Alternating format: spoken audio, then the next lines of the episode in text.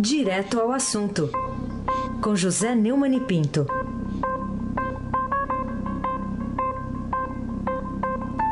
Neumani, bom dia. Bom dia, Raíssen Abac, o craque, com sol na janela, depois do, da tempestade aí que É. a Carolina descobriu todas as razões aí. Bom dia, Carolina Ercolim, confirmando que é tintim por tintim. Bom dia. Bom dia, Almirante Nelson. O seu pedalinho, bom dia. Diego Henrique de Carvalho, bom dia. Moacir Biasi, bom dia. Clã Bonfim, Manuel Alice Isadora. Bom dia, melhor ouvinte, ouvinte da Rádio Eldorado 107,3 FM. Eisenbach, o craque. Bom, Neumani, vamos começar falando da, de um posicionamento aí da Procuradora da República, Raquel Dodge, aí, uma espécie de en- enquadrada aí na Lava Jato. Justificativa que ela pode dar para o completo desprestígio dela aí à Lava Jato, de acordo com o relatório do ministro Edson Fachin, lá do Supremo? O relatório do relator, né? O relatório do relator é, é um pleonasmo interessante. Edson Fachin, ministro do Supremo, a respeito da Lava Jato, é, relata, né? Agora foi triplo, né? Foi boa, foi boa. Foi boa.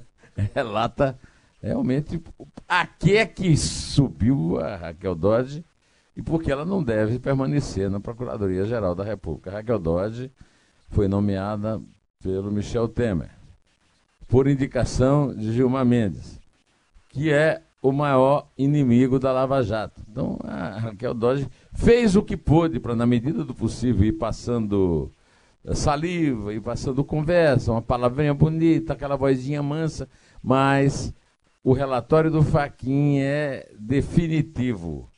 Ela foi lá para deter a avançada da Lava Jato, para proteger seus protetores eh, e conseguiu. Afinal de contas, entre 2015 e 2019 foram homologados no Supremo Tribunal Federal 110 acordos de colaboração premiada. Só um, um, um ocorreu na gestão de Dodge, iniciada em setembro de 2017. O relatório do Faquin também anota que entre 2016 e 2019, a Procuradoria-Geral da República protocolou no Supremo 24 denúncias no âmbito da Lava Jato. Num balanço de sua gestão em outubro do ano passado, a própria Dodge contabilizava 46 denúncias, mas apenas quatro, uma, duas, três, quatro, se referiam ao maior escândalo de corrupção do país. Olha, ela realmente foi uma eficiente guardiã da impunidade dos bandidos que a nomearam e, e que a indicaram. Carolina Ercolim, tintim por tintim. Adeus, bye bye, tchau, Raquel Dodge. Ô, Neumani, você continua acreditando, como você disse aqui na semana passada, que houve algum tipo de articulação para reduzir a pena de Lula e aí facilitar a volta do ex-presidente para casa? Eu me lembro que eu falei para vocês que é muito difícil você conseguir uma unanimidade, mesmo um dos ministros tendo é, pedido para não votar por uma questão de suspeição, né? O advogado particular dele é o grande advogado René Dotti, que trabalhou contra o Lula no, no processo ah, como advogado da Petrobras. É muito difícil você. E agora, hoje eu estou vendo essa confirmação que foi né, a maior redução do, do Superior Tribunal de Justiça de uma de um processo da Lava Jato hum, durante todo o tempo, aí, continuando nessa, ne- ne- nesse levantamento aí, né? É, essa unanimidade foi combinada, né? Além dessa notícia de hoje, há uma notícia aí no fim de semana da Carolina Bride, a sua, a sua xará do Globo, mostrando que ela, a- a pena reduzida foi calculada minuciosa e matematicamente para que possibilitasse em seis meses a possibilidade do Lula ir para o semiaberto. E, e o semiaberto, eu continuo insistindo uh, através, do, citando aqui a entrevista do ex-ministro da Justiça, uh, Miguel Reales Júnior, que foi um dos três autores, né, junto com Hélio Bicudo e a, e a, a Janaína Pascoal, né, da, do impeachment de Dilma, me deu no, meu, no blog do Neumann. Nessa entrevista diz, ele diz o seguinte, não há semiaberto no Brasil, é uma ficção. Não foram construídos presídios de semiaberto. Todos os advogados de defesa do Brasil sabem disso e pedem imediata e automaticamente a passagem do semiaberto para o aberto. Segundo o qual o camarada é obrigado a ir dormir em casa, mas vai dormir em casa e quem é que vai controlar isso? É, então, está é, tá mais do que na cara que houve um conluio para aliviar a, a vida do Lula, do PT, que indicou o PT, Lula e a Dilma indicaram sete ministros do Supremo e três membros entre os quatro que reduziram a pena dele. Segundo a Carolina Brígido, nos bastidores, a conversa entre os integrantes da quinta turma entre si e também com ministros do, do STF, ou seja, é uma conspiração que vai ter repercussão no STF, Carolina Heisen, queridos ouvintes, levaram meses. Outro ponto que teria pesado, na opinião da Carolina, na, na informação da Carolina Brígido, na decisão do Fischer, seria o fato de que uma decisão unânime da turma fortaleceria o tribunal porque ficaria para o público a imagem de uma corte harmoniosa em relação a um tema tão controvertido. Por isso que é importante, muito importante, denunciar isso como está a matéria da Carolina no Globo e como eu estou fazendo neste comentário. Porque no Supremo Tribunal Federal, Lula ainda tem a chance de reduzir mais a pena. Há uma tendência de a maioria dos ministros eliminar o crime de lavagem de dinheiro da condenação. Isso já foi feito pelo Supremo no caso é, dos petistas flagrados no mensalão. Agora na Lava Jato é a mesma coisa. É uma vergonha, um vexame a, a, uma corte dessa altura, aliás, duas cortes dessa altura, estarem é, tentando engabelar o público é, para vender uma boa imagem enquanto praticam a impunidade clemente. Aí se abaque o craque. Ô Neumann, só para trazer uma lembrança aqui, em 2016 teve aquele telefonema grampeado, né, do, do Lula para ex-presidente, na época presidente Dilma Rousseff, no qual ele chamava, ele dizia que o, o STF e o STJ estavam acovardados. Agora, na, na, entrevista, ele elogiou o STF, né, nessa entrevista para a Folha e para o El País. O que, que mudou, hein? Em 16 de março de 2016, o Brasil tomou conhecimento de um telefonema do dia 4 de março, em que o Lula disse exatamente a Dilma, nós ouvimos na voz do Lula, eu não vou imitar porque eu não tenho mais garganta para isso. Nós temos uma Suprema Corte totalmente acovardada. Nós temos um Superior Tribunal de Justiça totalmente acovardado. Um parlamento totalmente acovardado. Somente nos últimos tempos é que o PT e o PCdoB é que acordaram e começaram a brigar. Nós temos um presidente da Câmara, vou falar um palavrão aí, mas está no, no texto do telefonema do Lula, fudido um presidente do Senado fudido, não sei quantos parlamentares ameaçados. E fica todo mundo no compasso de que vai acontecer um milagre, que todo mundo vai se salvar. Eu, sinceramente, estou assustado com a República de Curitiba, porque a partir de um juiz de primeira instância, tudo passou, tudo pode acontecer nesse país. No dia 26 de abril, é, sexta-feira, recebendo com grande aparato os repórteres Mônica Bergamo da Folha e Florestan Fernandes Júnior é, do país, é, que fez uma, fizeram uma, uma, uma, pergunta que eu fiquei emocionado com tanta dureza que tiveram, né? Queria saber como é a rotina do senhor. O senhor passa muitos momentos sozinho? Não, ele passa lá momentos com a verdadeira, com a torcida do Corinthians toda lá na, na, na célula, na é verdade. É. Bom, então, é, o, o, se você pegar a íntegra e ouvir a, a, a entrevista é, no, nas redes sociais através do do post do El País, o Lula disse exatamente que o Supremo Tribunal Federal votou, por exemplo, células tronca, tronco contra boa parte da Igreja Católica, votou a questão da raposa Serra do Sol, contra os poderosos do arroz no estado da arroz. Você já imaginou o poder dos poderosos do arroz, meu amigo Heisenberg? Essa mesma corte votou união civil contra todo o preconceito evangélico. Essa corte votou as cotas para que os negros pudessem entrar.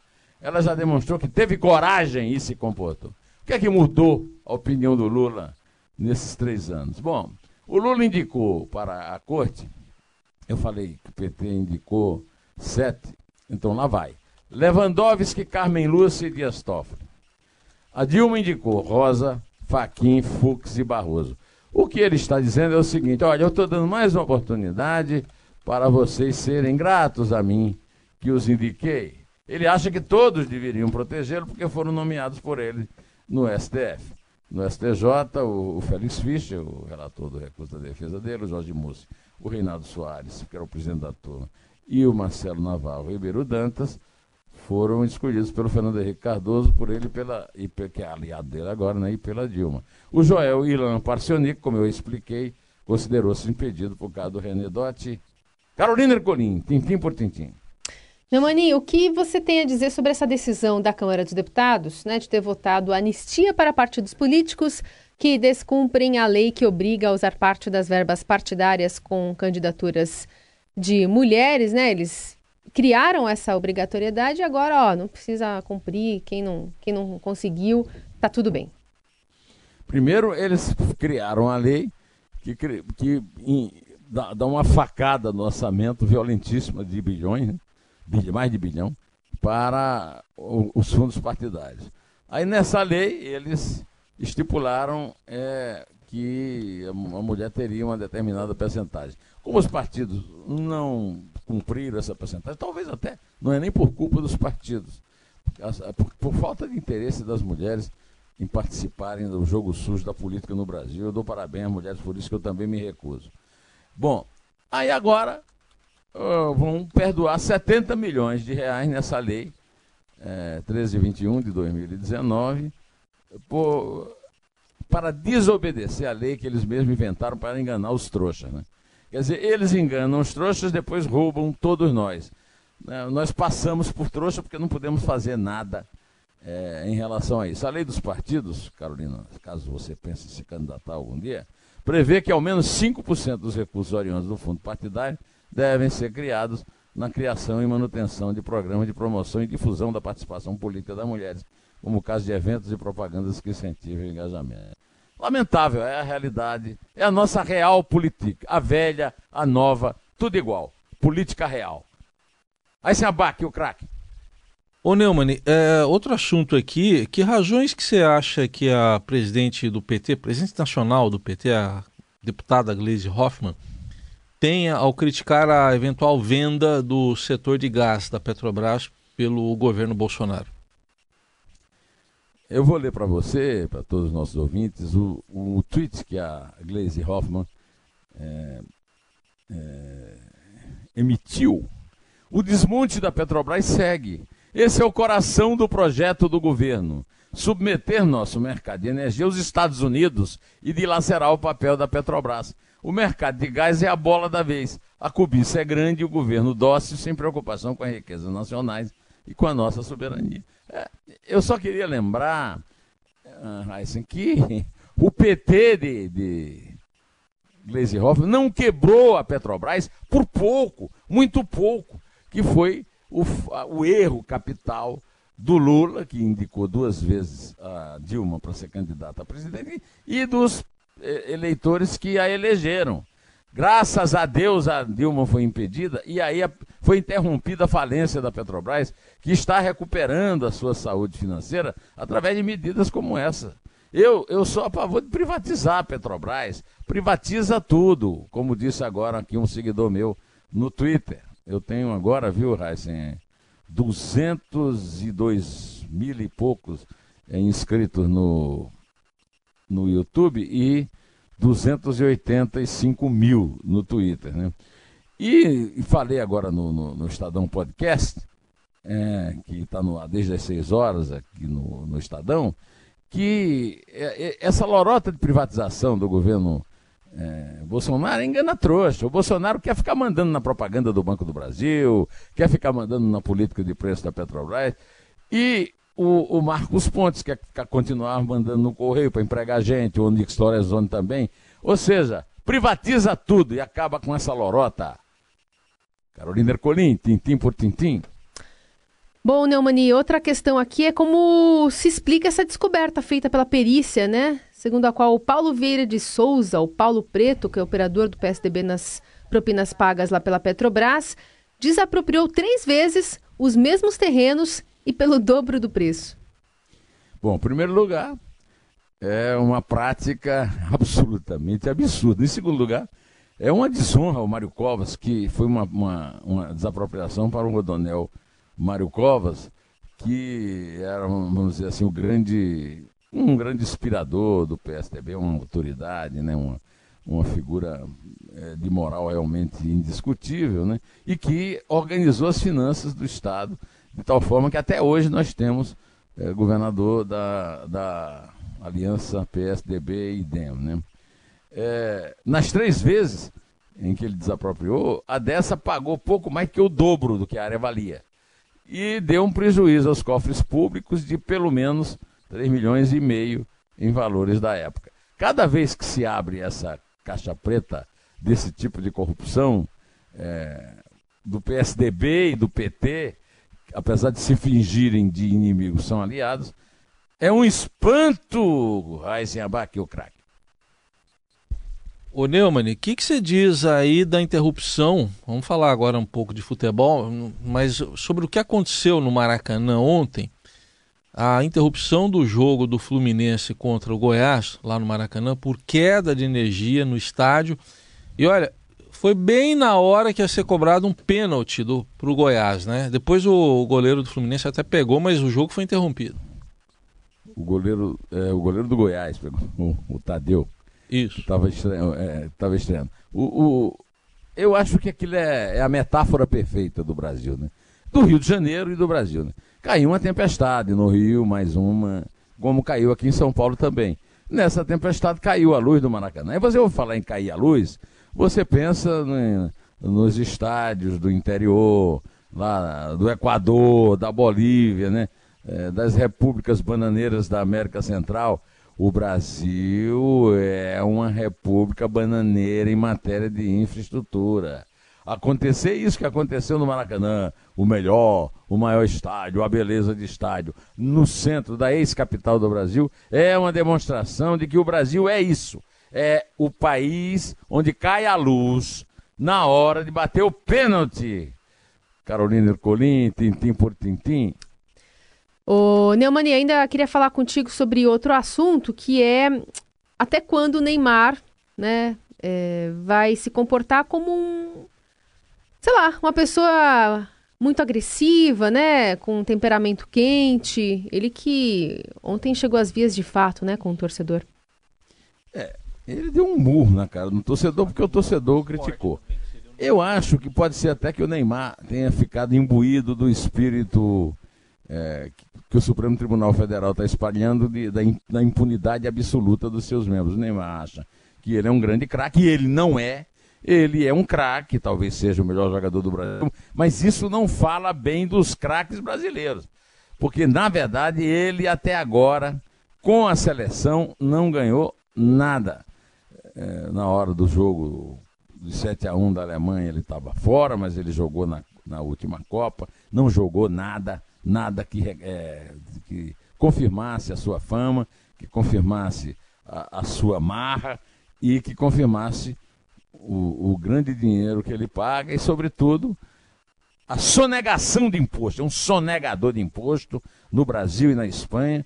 E o, o Jair Bolsonaro ainda faz o favor de receber o pai dele, que nem joga bola mais, joga. Né?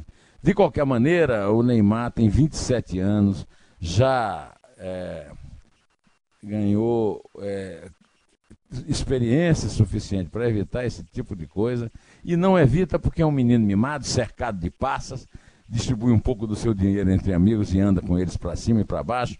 E, e, ainda tem quem acha que, que ele pode fazer isso, pode bater. Inclusive o próprio torcedor que apanhou e não foi a polícia. Tem que ter ido polícia. Agora eu quero saber o seguinte: vai ter punição para o Neymar no Paris Saint-Germain?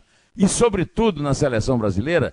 Esse pregador de interior do senhor Adenor Tite vai tomar alguma providência para enquadrar esse cara que não é um moleque. Não é um moleque, é um, é um senhor, pai de família, e que se devia comportar para servir de exemplo, não apenas para o filho, mas todos os milhões de fãs que ele tem pelo mundo. E por aí eu vou encerrando aqui, pedindo a Carolina que comece com o número. Não, não, não comece com o número de gol do Flamengo. Do Palmeiras a gente ia passar o resto da. da é só um a mais, só. Contando, não faz né? diferença. Um Bom, comece com, com os gols do, com o gol do Flamengo. Vamos começar então, para é, entrarmos num acordo com o Heisen, vamos começar o número de gols do Bahia no Corinthians. Tá bom. É três? É dois. É um. Em té.